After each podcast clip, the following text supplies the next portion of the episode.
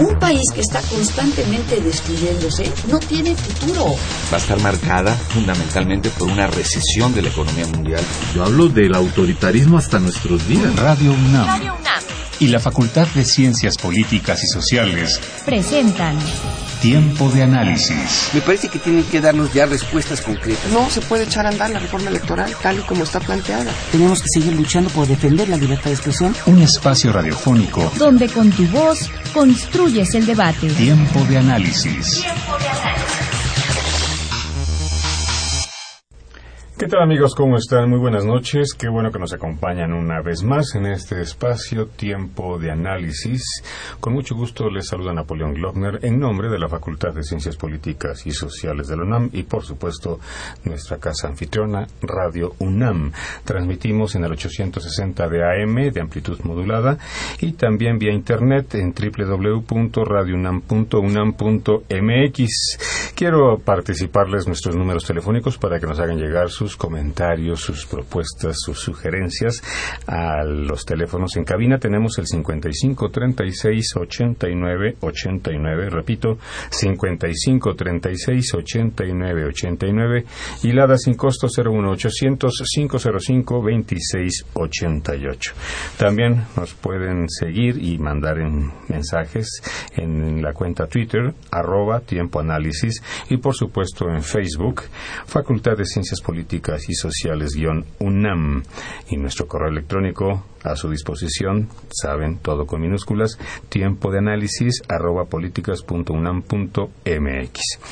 Hoy, como cada año, vamos a presentar a ustedes unos trabajos realizados por alumnos de la materia de periodismo por radio que se imparte en la Facultad de Ciencias Políticas y Sociales y obviamente dentro del plan de estudios de la carrera de la licenciatura en Ciencias de la Comunicación. Son alumnos de noveno semestre que ya están obviamente en la recta final de su formación académica y que en este sentido, bueno, pues gracias a la colaboración de la Coordinación de Extensión Universitaria de la misma facultad, nos proporcionan la oportunidad de ocupar este espacio, el programa de la facultad, para que los alumnos puedan ver reflejado al aire su trabajo, su esfuerzo que a lo largo del semestre pues han llevado a cabo día tras día. Y bueno, pues es así como me honro en presentar al primer equipo de este grupo de periodismo por radio, que son justamente Aileen Carvajal. ¿Qué tal, Aileen? Buenas noches. Hola, buenas noches. También nos acompaña Kenia Torres. ¿Cómo estás? Hola, muy bien, muchas gracias. Gracias y por supuesto está Carlos Vargas Sepúlveda de este primer equipo. ¿Qué tal, Carlos? ¿Qué tal? Buenas noches. Y por último, Roberto Méndez Muñoz. ¿Cómo estás, Roberto? Muy bien, gracias. Bien, pues ustedes son el primer equipo que presenta su reportaje en esta ocasión y tengo entendido que es sobre la Plaza Garibaldi. ¿Sí? Eh, ¿Por qué este tema de escoger la Plaza Garibaldi para realizar el reportaje radiofónico? Bueno, pues nos encontramos entre demasiadas opciones para hacer un reportaje y queríamos dar a... ¿Querían o quieren? Queremos eh, dar a conocer la cultura mexicana por medio de, algún espacio o algunos, eh, como por así decirlo, eh, bailables o, cantos. Entonces escogimos el mariachi. Y bueno, eh, reflejando esto en Garibaldi, pues nos emocionó mucho la idea eh, porque estamos cerca de el aniversario de la Revolución Mexicana y bueno, eh, Garibaldi tiene su auge en los años de 1920. Garibaldi es una plaza, un lugar céntrico en el Distrito Federal, para los amigos que inclusive nos están escuchando por otras vías electrónicas que están fuera del Distrito Federal y que, bueno, se ha consagrado como un lugar típico turístico que justamente atrae la atención tanto de los habitantes de esta gran urbe como de turistas nacionales e internacionales que visitan esta gran ciudad.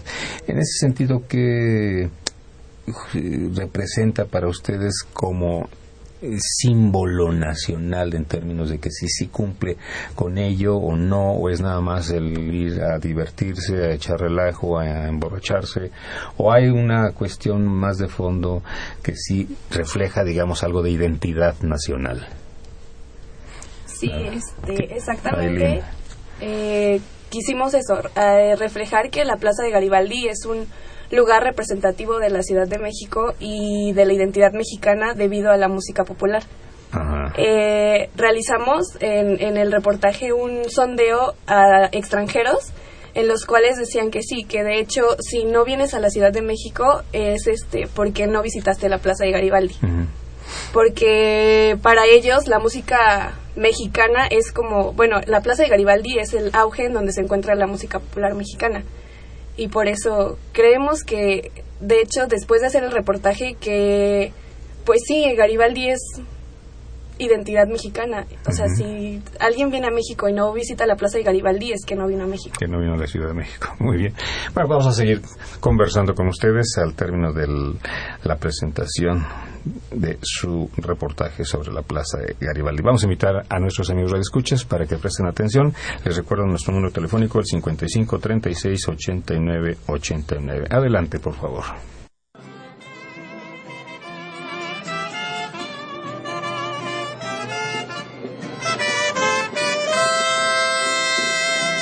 Con la escultura de José Alfredo Jiménez como testigo, la torre latinoamericana asomándose por encima de las azoteas, las pulquerías que no dejan de servir y el Museo del Tequila iluminado, esta noche contaremos historias.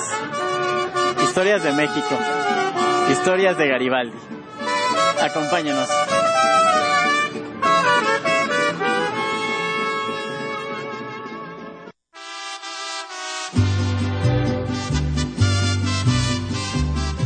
Garibaldi, barrio mágico de la Ciudad de México.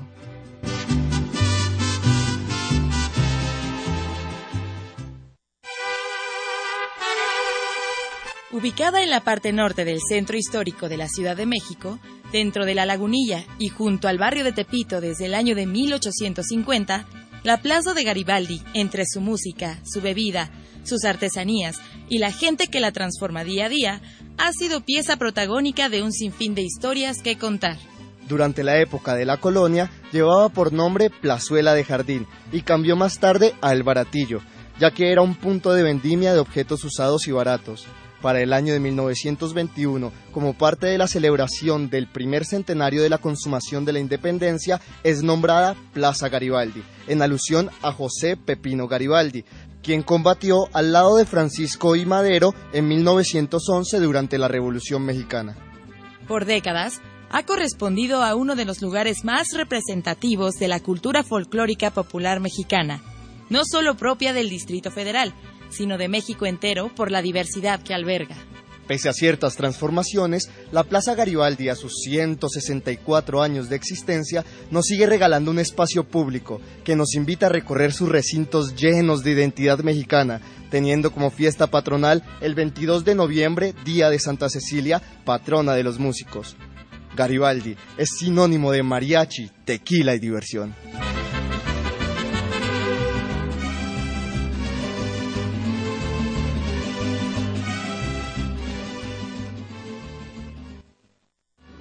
Vamos a acercar a la pareja de enamorados de Don, don Héctor Doña Eli. ¿Por qué la serenata, jefe? Eh, es el día que elegí para este, proponerle matrimonio a una mujer este, elegante, triunfadora y muy bella, muy joven. Pues me trae asistiendo a la banqueta. Y hoy fue el día de que de traje y le preparé su matrimonio, para salir de compromiso. Por eso fueron las manifestaciones, fueron románticas a su corazón. Cuatro para ella. Le dijo que sí. Claro que sí. Claro que sí. ¿Qué significó para usted? No, pues fue una gran, gran sorpresa porque no me lo esperaba. Yo pensé que veníamos a hacer algunas cosas y me agarró así de, de sorpresa y pues para mí, para yo creo que para cualquier mujer es muy hal- halagador que lo traigan a un lugar tan típico y, y pues con el amor que sentimos yo creo que me siento en las nubes ahorita. Muy bien. Pues muchas felicidades. Muchas gracias. Gracias.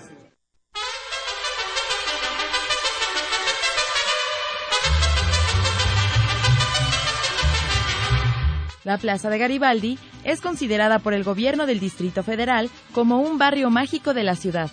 Cuenta con una superficie de 11.276 metros cuadrados que se dividen entre pavimento, mobiliario, alumbrado, jardinera y rinconadas. La remodelación de la plaza, que se realizó a finales del año 2009, constó en la sustitución de pisos, bancas, papeleras, alumbrado público y la instalación de un jardín de agave.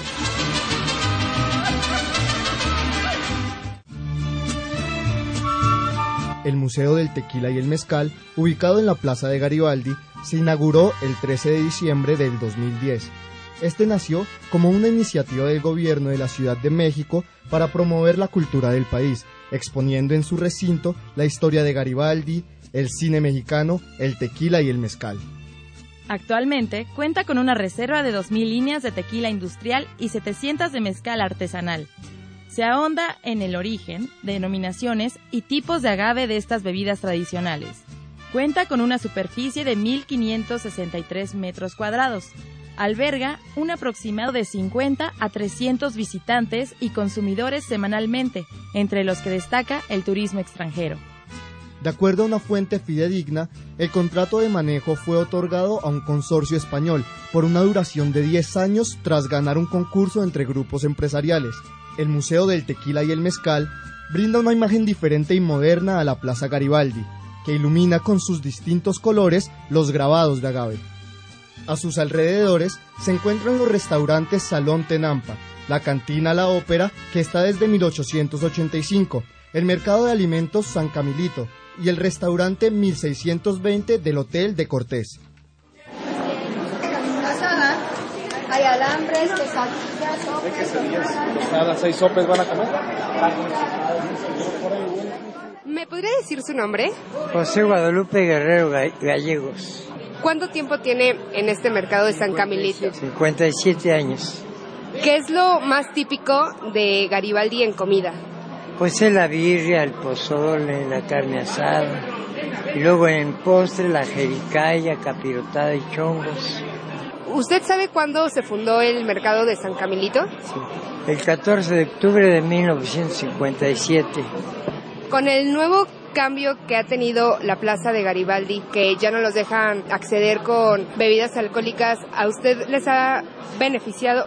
pues nos ha perjudicado un poco porque ya era de este, la gente venía a, disfrutar aquí, escuchar mariachis, ya después se tomaban su traguito, su cerveza, venían a cenar. ¿Usted piensa que la Plaza de Garibaldi forma parte de la identidad mexicana? Sí es tradicional la Plaza Garibaldi, porque pues aquí viene gente extranjera. ¿Vienen más mexicanos o extranjeros aquí? Más mexicanos, es una plaza bohemia donde vienen a tomar su traguito, vienen a escuchar este, este mariachi.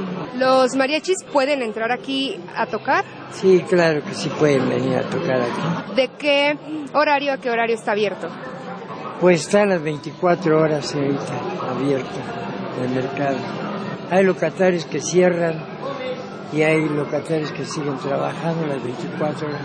Esperamos a, la, este, que nos vengan a visitar aquí al Mercado Garibaldi. Está muy bonito el mercado y lo recibimos.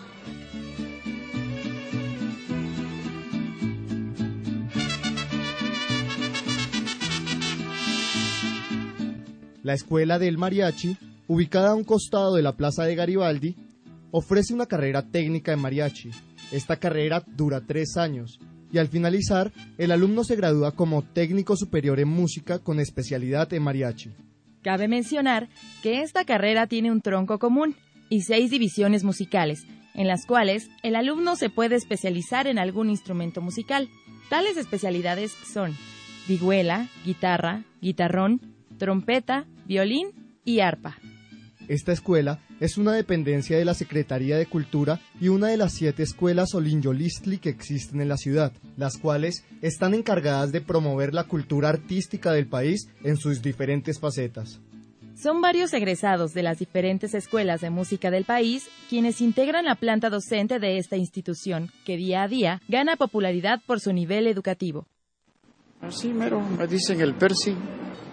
Sí, pues yo llegué aquí de niño, desde el 1160 estoy aquí. La tortilla, buscando la tortilla llegué aquí. Eh, estaba ganando 100 dólares diarios con la música.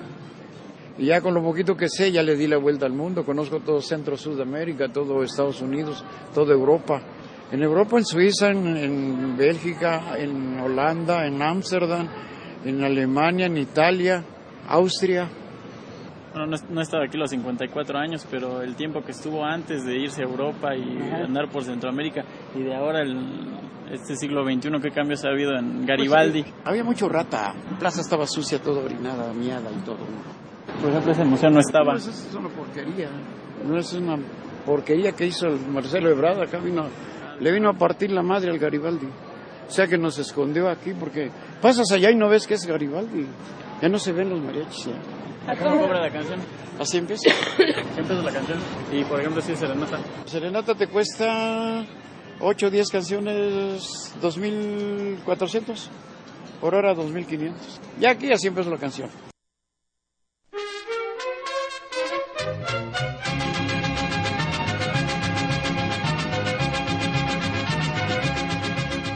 Desde el 24 de octubre del 2012 se activó un operativo en donde se prohíbe el consumo de bebidas alcohólicas en la explanada. Esto a consecuencia de que una joven perdiera la vida en las vías del Metro Garibaldi por consumir alcohol adulterado que se vendía en la plaza. Actualmente, decenas de policías vigilan permanentemente. Con esta medida se ha visto un mayor orden. Los ciudadanos y turistas se sienten más seguros para asistir a un restaurante o a un bar y pasar un rato ameno con música de mariachi. Con la ayuda de las autoridades locales, se redujo la violencia, la presencia de indigentes y vendedores ambulantes.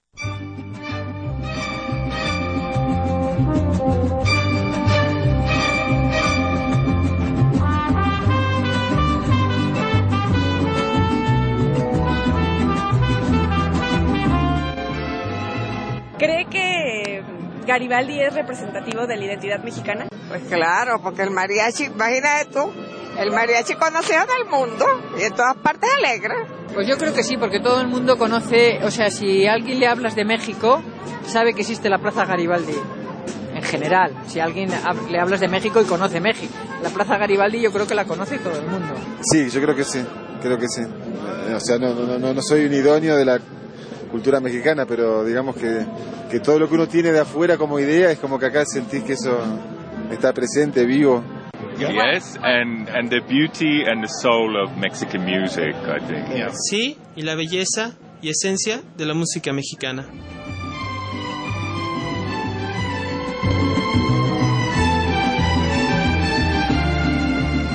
Con las voces de Selene Aldana y Juan Carlos López Pertús. Reporteros Carlos Vargas, Ailín Carvajal y Kenia Montiel. Entrevistadores Jacqueline Avellaneda y Michel Martínez. En la edición, Alejandra Arriaga y Roberto Méndez.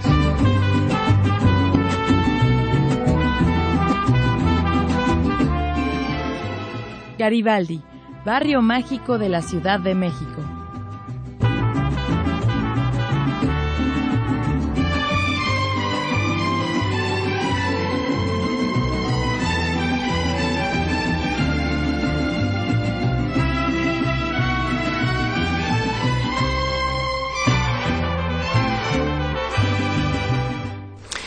Pues amigos escuchas, ese fue el primer trabajo del equipo que desarrolló el programa, el reportaje Garibaldi, Barrio Mágico de la Ciudad de México. Carlos Vargas, ¿cuáles fueron las adversidades o problemas básicamente que tuvieron ustedes a lo largo de este tiempo para la elaboración del reportaje? En primera, el escoger el tema, uh -huh. porque teníamos muchos temas, el Día de Muertos, eh, pero por las fechas, bueno, terminamos eligiendo este tema. En segunda, las, las fuentes oficiales, que, bueno, que quisimos hablar con policías y se prestaban a, a, a la plática, pero no era, no era lo que esperábamos. Uh -huh. eh, sin embargo, sí me gustaría destacar los puntos, los, los puntos positivos uh -huh. o, o, cosas positivas. El, el gran calor que se siente en Garibaldi al estar ahí Hicimos se contagiaron de todo ese ambiente. Por supuesto, estábamos en una noche muy fría en Garibaldi y, y, se sentía el calor ahí en Garibaldi, además del gran valor que se le da a los mariachis a nivel internacional, porque mm. todos nos mencionaron, al menos los mariachis a los que entrevistamos, mm. el, las cantidades de dinero que les pagan por llevárselos a, Europa, a Centroamérica. Estados Unidos. Sí, sí, sí. me gustaría destacar ese, ese gran valor cultural que tiene el mariachi a nivel mundial. Roberto Méndez, por el lado interno, en cuanto al trabajo en equipo, ¿cómo trabajaron? ¿Hubo armonía? ¿Hubo problemas? ¿Hubo pleitos? Pues no, ya hemos trabajado anteriormente en distintas materias juntos, incluso con usted, y no, fue todo un ambiente de armonía, de respeto principalmente. Es, creo que fue un gran trabajo, pues no tuvimos muchos problemas, la verdad. Quizá el más difícil, como mencionó mi compañero, fue seleccionar el tema, pero a partir de seleccionado, de ahí para adelante, este, todo fluido, todos colaboramos en la investigación, que fue muy importante. Y algo que nos demostró esa investigación fue que quizá no conocíamos Garibaldi. Aprendimos mucho con este reportaje. Aprendimos que sí es una gran parte de que refleja la identidad mexicana. Encontramos de todo ahí. México está ahí y no hace falta buscar más allá. Simplemente ir a Garibaldi, que quizá como la pregunta que lanzó hace un momento, de quizá si sí o nada más en un lugar de fiesta como lo veíamos, quizás por la costumbre lo vimos como lo vemos como un lugar de fiesta y de borrachera para los fines de semana, pero ya yendo contagiándote, hablando con la gente que lo vive, uno se contagia y se da cuenta que sí, que es parte esencial de la cultura mexicana, que uno ve reflejada ahí toda la cultura mexicana, alimento, comida, danza, música. Muy bien, muchas gracias Roberto. bueno, por último, ustedes que están a punto de salir de la facultad, de terminar ya su currícula académica, ¿qué representó para ustedes este trabajo, esta experiencia académico-profesional? Porque bueno, es un ejercicio académico que cumple, digamos, con los requisitos de un trabajo profesional digno de ser transmitido y que el público lo escucha sea receptor de él. ¿Qué, qué esperan ustedes de esto? Kenia. En primer lugar, creo que yo lo disfruté demasiado, tal vez por ser em, el último de mis ejercicios escolares. Eh, lo disfruté yo creo que demasiado y lo valoré mucho. Y con respecto a esto, creo que estamos a un paso precisamente de, de volvernos eh, profesionales en el ámbito de la comunicación y esto es una probadita de lo que nos espera allá afuera, ¿no? Entonces, la verdad es que me gustó mucho, lo disfruté y sobre todo, eh, como lo decían mis compañeros, ¿no? Resaltar y valorar nuestra cultura mexicana. Perfecto, muy bien. ¿Alguna última idea? ¿Alguien que quiera decir algo? Bueno, yo espero que sea, yo espero que sea mi primer paso en este mundo del radio. Me gustaría dedicarme a la locución y al periodismo en, en general. Pues muy bien, ojalá y sí. Pues muchachos, felicidades, mucha suerte y pues ya están ustedes a un paso de dejar las aulas y entrar al ámbito profesional. Muchas gracias. Muchas gracias por abrirnos el espacio. Por supuesto, muchas gracias a ustedes y ahí les queremos invitar a que sigan sintonizándonos en este momento, el 55 36 89 89 a su disposición. Hacemos una breve pausa y regresamos. Políticas Invita. Conoce las actividades académicas y culturales de nuestra facultad. Cine, seminarios, conferencias, exposiciones, coloquios.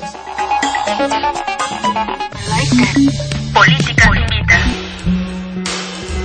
Muy buenas noches. Como cada semana, te saluda Jessica Mejía y esta noche, la Facultad de Ciencias Políticas y Sociales y Tiempo de Análisis te invitan a ver la muestra fotográfica Un cuerpo equivocado. En la sociedad mexicana, ser transexual equivale a no tener identidad.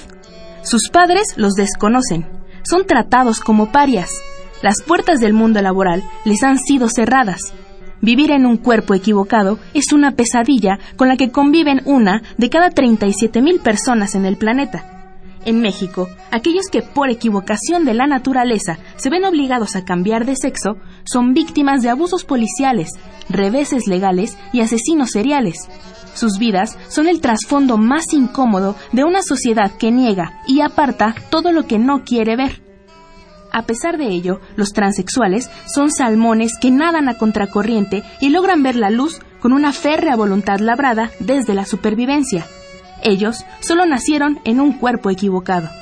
Te invitamos a que conozcas todo sobre la exposición fotográfica Un cuerpo equivocado del fotógrafo Alejandro Saldívar en el Jardín Digital de la Facultad de Ciencias Políticas y Sociales. Quédate con nosotros. Esto es Tiempo de Análisis.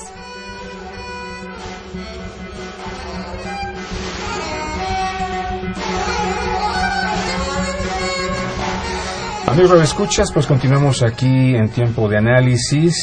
Nuestros teléfonos 55 36 89 89, repito, 55 36 89 89 y la sin costo 01 800 505 26 88. También les recuerdo que pueden comunicarse con nosotros a través de la cuenta Twitter, arroba tiempo análisis, a través de Facebook, Facultad de Ciencias Políticas y Sociales, guion UNAM, y nuestro correo electrónico, todo con minúsculas y junto, tiempo de análisis arroba.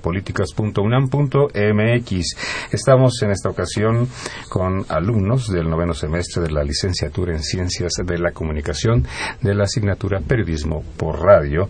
Escuchamos ya un primer trabajo hace unos momentos sobre Garibaldi y hoy tenemos al segundo equipo que realizaron un reportaje sobre la lucha libre en México. Y nos acompaña me da mucho gusto presentar a Jimena Javier Lezama. ¿Qué tal, Jimena? ¿Cómo estás? Buenas noches. Gracias por estar aquí. Paulina Guzmán Vargas, ¿cómo estás? Bien, profesor, muchas gracias, muy contenta. Qué bueno, gracias. Carolina Tavares Portillo. Buenas noches. Gracias. Y José Carlos Vargas Morales. Hola, buenas noches. Gracias por la invitación. No, hombre, a ustedes, sí, qué bueno que están aquí. Más les valía venir.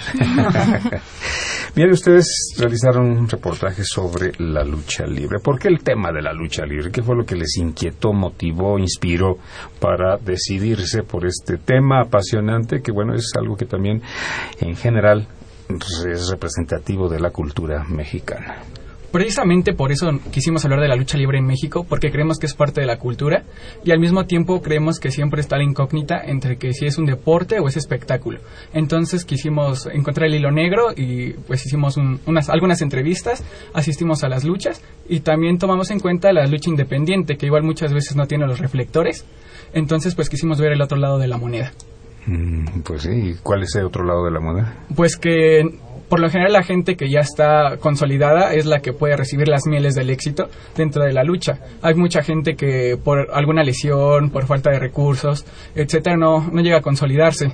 Y pues por lo general por las entrevistas que hicimos, en un primer momento los luchadores solo van por una torta, por el pasaje y y pues no, ese es su futuro, pues. Mal remunerados. Mal remunerados. Bien, en el aspecto de haber decidido este tema y que ustedes se pusieron de acuerdo en realizar el trabajo, ¿qué problemas tuvieron, se enfrentaron?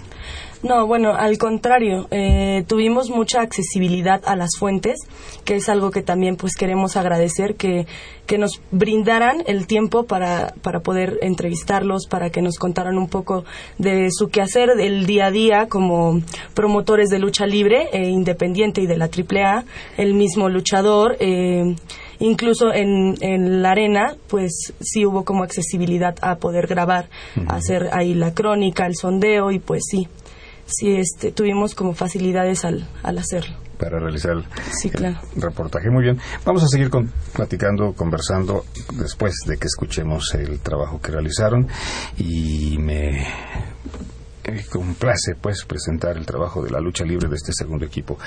Adelante, por favor.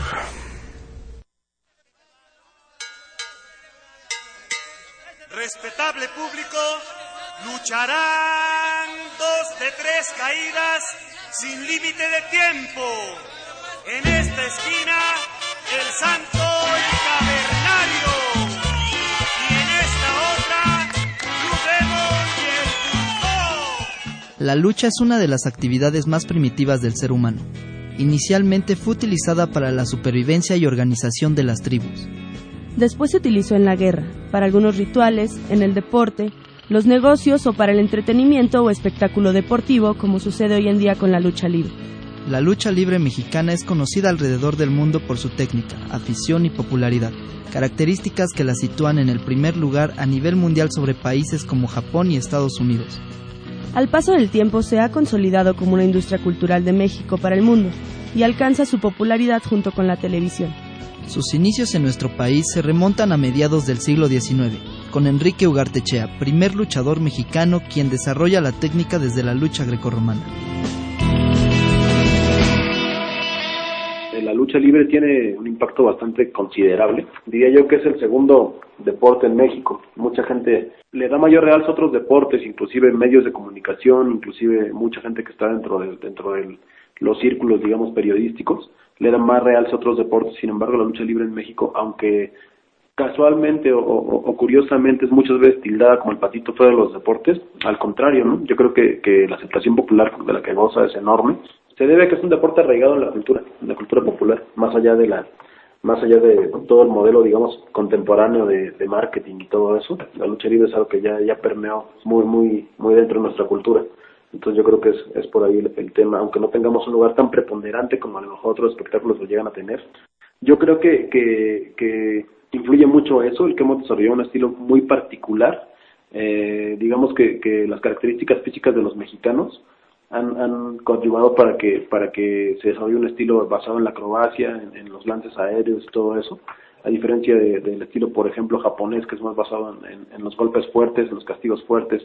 Pero más allá de eso, en las décadas, solamente voy a remitir a eso, las décadas que lleva la lucha libre instituida en México, ha convertido la máscara en un símbolo y ha convertido la máscara en un símbolo no nada más de un deporte, sino de un país. La cultura mexicana contemporánea, yo creo que es, es, la, que ha, la que ha adoptado la lucha libre. Miguel Fonseca, director de prensa de la AAA y especialista en lucha libre.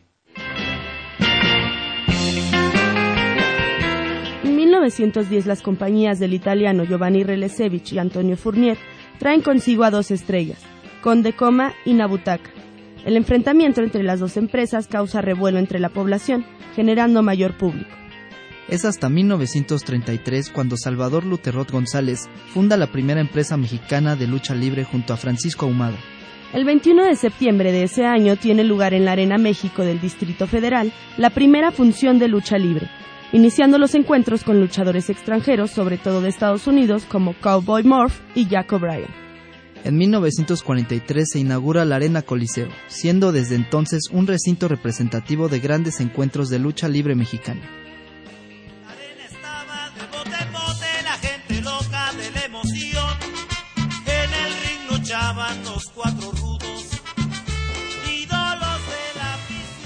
El 27 de abril de 1956 se realiza la primera función en la nueva Arena México, un lugar mejor adaptado y con mayor capacidad para albergar público. El encuentro lo encabezan importantes figuras como el Santo, Blue Demon, Médico Asesino, Rolando Vera, entre otros.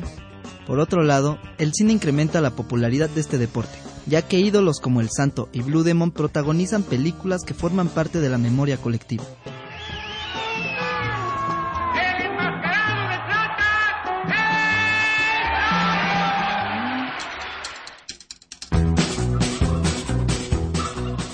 Las principales empresas de lucha libre en México son el Consejo Mundial de Lucha Libre, CMLL, y la Asistencia, Asesoría y Administración de Espectáculos, mejor conocida como la AAA.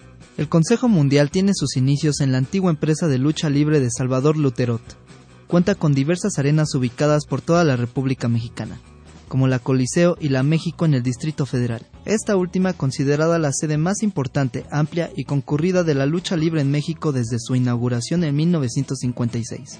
Entre sus más grandes estrellas se encuentran El Santo, Blue Demon, figuras actuales como el Hijo del Perro Aguayo, Villano Cuarto, Dr. Wagner, Místico y las luchadoras Lady Apache, Amapola y Medusa por mencionar algunos.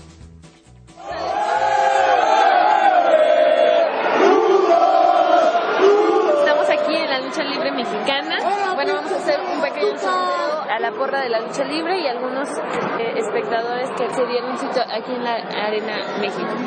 ¿Usted cree que la lucha libre es un espectáculo o si es real? La lucha libre sí es real. Bueno, no es un espectáculo, pero los madrazos son reales, ¿eh? No, es real. Bueno, y a la vez espectáculo. 100% real. Eso no es espectáculo. Si te puedes dar cuenta, desde el principio se dan con todo, siempre.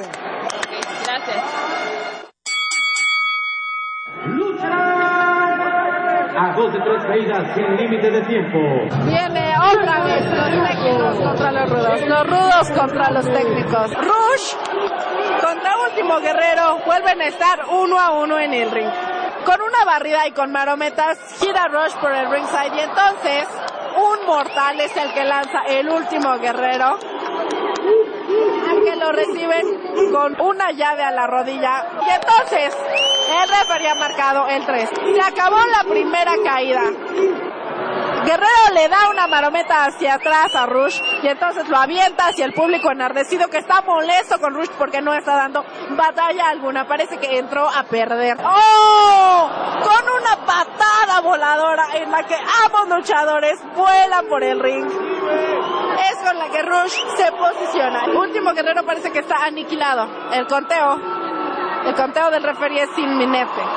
Último Guerrero ha perdido la segunda caída. Y Rush no tarda en festejar. Con un recordatorio a la madre de Rush, es como se cierra esta segunda caída. Pierrotazo es el que inicia Rush, lo arrincona, pero último guerrero esta vez dice no me vas a ganar arrincona y tira de inmediato a Rush y entonces se levanta por los aires y cae de manera espectacular con un tijerazo contra Rush. Hasta estos minutos de la lucha ambos están dando lo mejor de sí. Entonces una quebradora es la que le regresa el rudo. Uno dos tres. Y entonces la Arena México se para para vitorear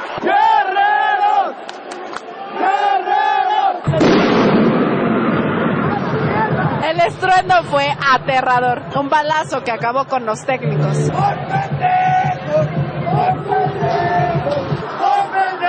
es como la gente de Victoria Guerrero, de pie. La gente no sale triste de la Arena México.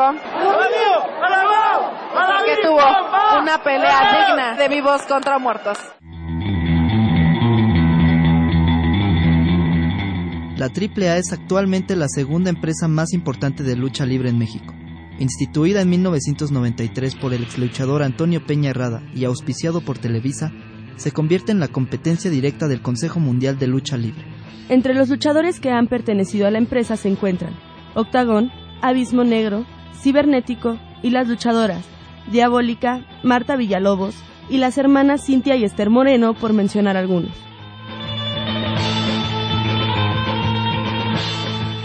¿Cómo fue la infancia de Villano Cuarto? Pues fue una, infancia muy bonita como cualquier otro niño, lleno de travesuras, eh, de mucho cariño de parte de mis padres hacia mí, de mis hermanos, los mayores. Yo, yo soy el menor de todos, de hombres y mujeres. Yo fui el último. Y, ¿Cuál recuerdas que fue tu primer contacto con la lucha libre? Pues yo creo que desde antes de nacer yo ya tenía contacto con la lucha libre, ya que provengo de una familia de luchadores desde mi padre, el señor Ray Mendoza. ¿Y por qué decidir entrar al mundo de los golpes? Mira, a estas alturas de mi vida, con los años que llevo dentro de la lucha libre profesional, te pudiera decir que a lo mejor había, no entendía yo las razones o no tenía yo las razones bien fundadas, más que nada es porque me di cuenta que es lo que me despertaba vivir con pasión la vida. ¿Y eso de que te, que te pusieran Mira, a estudiar primero? Uno de los que primero se opuso a que nosotros fuéramos luchadores fue mi padre desde mis hermanos los villanos primero y segundo. Él no quería que viviéramos lo que él había vivido, las lesiones, el que mucho tiempo te alejas de tu familia, no recibes las ganancias económicas, piensas que vas a ganar. Como cualquier otra profesión, otro deporte, la lucha libre es muy difícil al principio. Y recuerdo muy bien las palabras de mi papá, ¿no? Que me dijo, espero que nunca te arrepientas de esta decisión que acabas de tomar, hijo. Si en realidad quieres triunfar, pues te vas a dar cuenta de lo que se requiere, ¿no? Y, y cuánta razón tenía mi padre, ¿no? Porque sí, yo estoy consciente y ahora lo que yo le recomiendo a todos los jóvenes es que terminen una carrera. ¿Y en estos momentos cómo se ve el villano cuarto en el cuadrilátero? Fíjate, es una pregunta, yo creo que es una pregunta que me hace recapacitar mucho. Me veo, me siento no cansado, lastimado, me siento que ha mermado mi capacidad las lesiones, me siento fuerte físicamente, me siento con, con las ganas todavía que siempre he tenido de la lucha libre. Algo muy importante, Carlos, el amor con amor, con pasión, con dignidad a la lucha libre. Y no quedarme con nada. Saber que lo que hice, lo hice bien. Y que lo di con el corazón. Que no me quedé con nada. Y que nunca queda de vele a nadie. Arriba del final. ¿Cómo le gustaría ser recordado el villano cuarto por la gente una vez ya retirado? Híjole, más que yo me pongo a chillar con esas preguntas, mano. Pregúntame otras cosas. No, no te creas. Pues bueno, mira, yo quisiera que me recordaran como, ay, pues el mejor luchador. y tal. Pero pues yo creo que ahí, este... Híjole, mano. Pues nada más que supiera la gente que para mí el, el miedo más grande antes de subir a- al ring es a no dejar satisfecha a la gente. Pues que me recordaran como tratando de dar siempre lo mejor de mí. No tratando, dando lo mejor de siempre lo mejor de mí.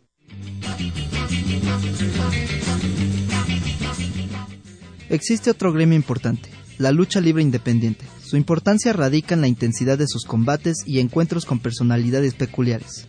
El contacto con el público es mayor. No cuentan con arenas o coliseos específicos. A veces, un ring en medio de un campo, un pequeño auditorio, inclusive el cierre de una calle es un espacio de combate. Bueno, me encuentro con Isidro Gorostieta. Él es promotor de lucha libre independiente. Los promotores de lucha libre independiente tratamos de darle un poco más de auge a la lucha libre, a los nuevos valores, ya que los luchadores consagrados ya no necesitan ser promocionados, ya las empresas grandes los promueven en toda la República Mexicana. Y aquí de lo que se trata es de apoyar a los nuevos valores para que figuren un poco más. ¿Usted cómo ve la lucha libre independiente en la actualidad? Está muy devaluada realmente. Ahorita la lucha libre independiente es de los deportes más mal pagados. Los luchadores hay veces que hay ocasiones en las que van únicamente por, por un refresco y una torta. No es lo que la gente se imagina que ellos van a ganar mucho dinero. Ellos únicamente lo que quieren es promover su deporte favorito y, y tener un espacio en donde proyectarse. ¿Y cómo consiguen los lugares? Eh, hay lugares ya específicos, digamos, hay arenas de lucha libre. Eh, últimamente ha habido mucho auge en los mercados, en las escuelas. Entonces, la empresa puede proporcionar un, un evento completo de, de lucha libre para un mercado, para una escuela, para una iglesia. ¿Qué cree que se necesite para mejorar la lucha libre en general?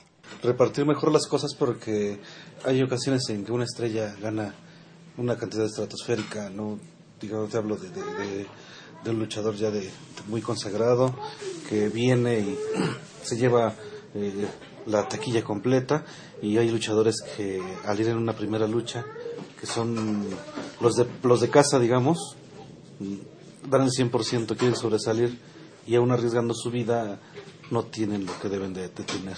No son reconocidos económicamente como debe de ser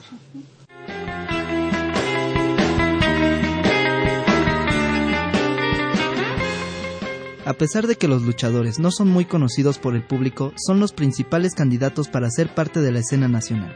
No cuentan con ningún apoyo de promotores o compañías, donde los llamen, ahí trabajan. A veces el sueldo es la asistencia de los espectadores. Actualmente la lucha libre es uno de los deportes más populares y con mayor afición en México. Es motivo de diversión, distracción y desahogo, acompañado por un ambiente de celebración y algarabía que la hacen única y particular respecto a cualquier otra práctica deportiva. Participamos en la elaboración de este reportaje. En las voces, Marco Antonio Núñez y Carolina Tavares, reporteros, José Carlos Vargas, Itzel Hernández, Magda Suárez y Jimena Lezama, guion, Julio Valencia, edición. Paulina Guzmán, y musicalización. Rodolfo Núñez. Bien, amigos, amigas de escuchas, pues ya quedó justamente sobre la mesa el segundo trabajo de este equipo, la lucha libre. ¿Qué les dejó a ustedes este reportaje, Jimena Javier? Una profunda satisfacción, porque fue la oportunidad que tuvimos de realizar un trabajo que trascendiera lo académico y se convirtiera en algo profesional. El acercarnos con eh, personas que vivían la lucha libre de cerca y otros que eran promotores y el ir a la arena y estar ahí, hacer una crónica a la par que estábamos viendo cómo estaban haciendo una crónica los medios ya institucionalizados, era como un granito de, de esa profesionalización que queremos alcanzar ya. Claro. Paulina, mencionaba hace rato Carolina Tavares que bueno habían tenido mucha accesibilidad, sobre todo con los luchadores y demás, pero ¿qué se encierra detrás de una máscara en términos de lo místico que hay de un personaje que bueno a nivel público tiene determinado nombre, pero la intimidad representa otra otra faceta, es otra persona eh, con otra vida. En ese sentido, el inmiscuirse ustedes dentro de esa magia colectiva que es la lucha libre no fue difícil, mencionaba que era fácil, pero aún así en el terreno mismo, ¿qué problemas tuvieron que sortear? Pues en realidad ninguno prácticamente. O sea, eh, por un lado, pues igual conocíamos la lucha libre así, ¿no? Superficialmente, rudos, eh, fuertes, hombres, ¿no? Así. Y como la entrevista que le hicieron a Villano Cuarto, pues vemos que no es así, ¿no? O sea, detrás de una máscara se esconde un hombre normal con problemas como todos, con sentimientos que, igual... Es padre de familia, tiene esposa, hijos. Exacto, a pesar de que vemos una imagen dura, pues no, él mismo nos dice, ¿no? Las lesiones que le ha dejado, pero sin embargo es una gran satisfacción. Entonces, pues mostrar ese lado de estos personajes, pues sí fue como interesante. Ya. ¿Ustedes tenían algún contacto para poderse acercar al mundo de la lucha libre o fue totalmente fortuito? No, sí teníamos contactos. Eh, dentro de la AAA teníamos un conocido que nos facilitó llegar con el luchador y también un, familiar de una compañera también nos facilitó las entrevistas. Y pues por eso fue, fue fácil, la verdad, fueron muy accesibles en todo momento y muy abiertos. No sé, creo que fue una entrevista en donde se habló de todo y se tocaron varios puntos y todo muy bien, sin ningún tabú ni nada por el estilo. ¿Era luchadora la compañera también? No, no, no. Sobre el tema que ustedes eligieron, pero ¿de cuántos otros temas y de qué temática específica fue lo que ustedes habían puesto a elegir y que se decidieron por la lucha libre? ¿Cuáles fueron los otros temas que no, que quedaron en el folder, en el carpet, carpetazo, por decirlo así. En un primer momento queríamos hablar de los tatuajes, pero ya después nos dimos cuenta que la lucha libre, pues, la cultura que está en México y a lo largo del tiempo que se ve como deporte, como espectáculo, y por eso nos decidimos por por la lucha libre y no por los tatuajes, que también es un buen tema y nos costó trabajo decidir entre uno y otro, pero como por los contactos le vimos más futuro a, a lo de la lucha libre.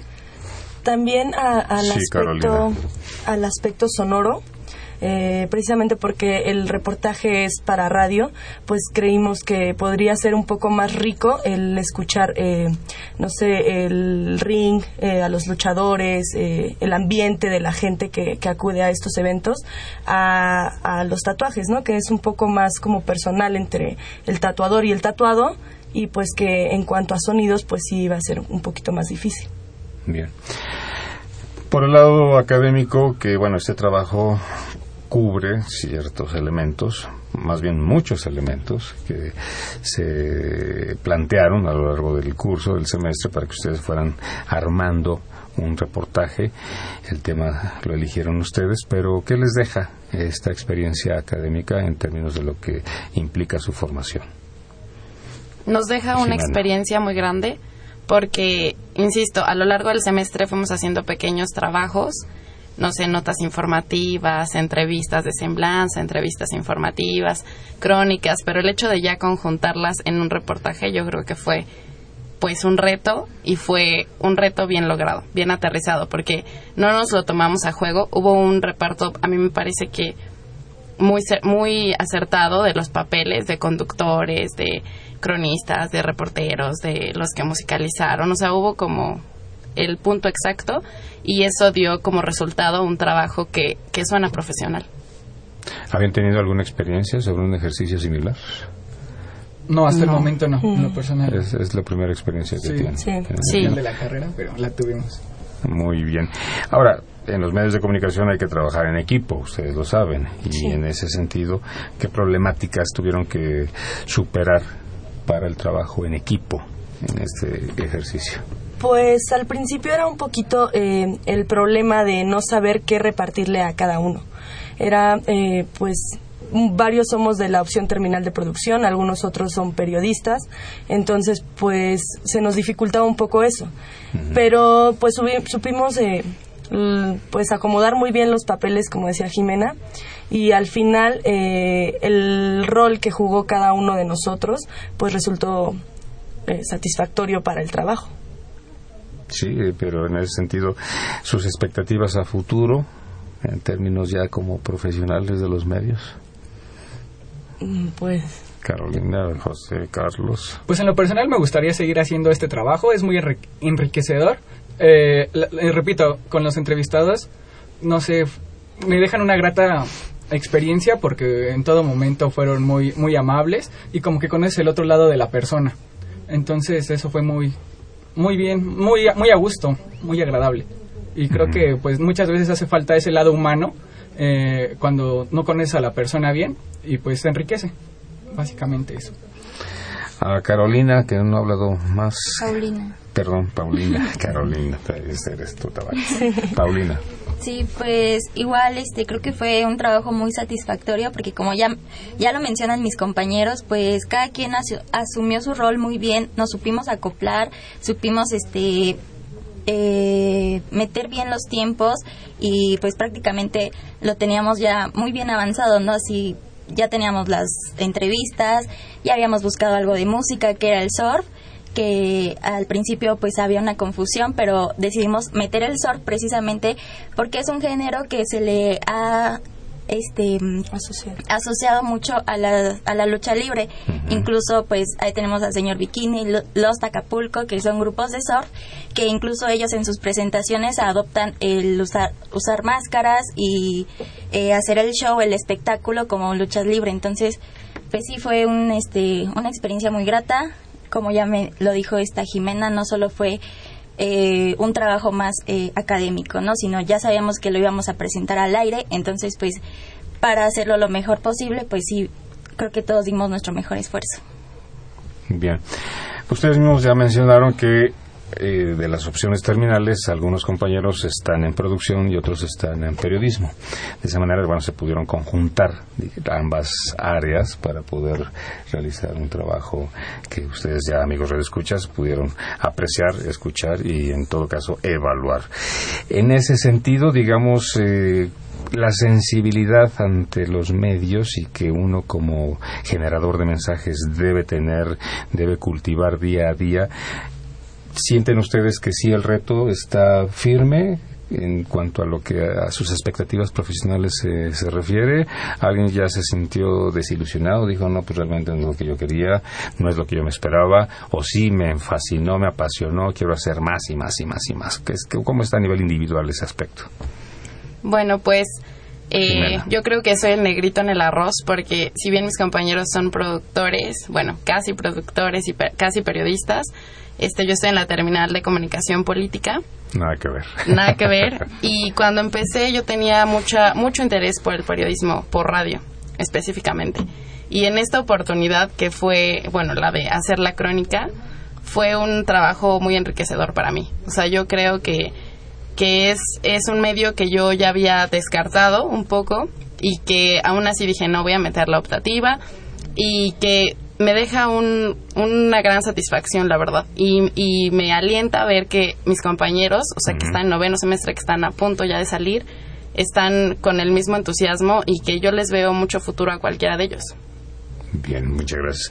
¿Una última idea que quieran expresar? José Carlos. Bueno, pues a mí me reafirmó el amor por la carrera.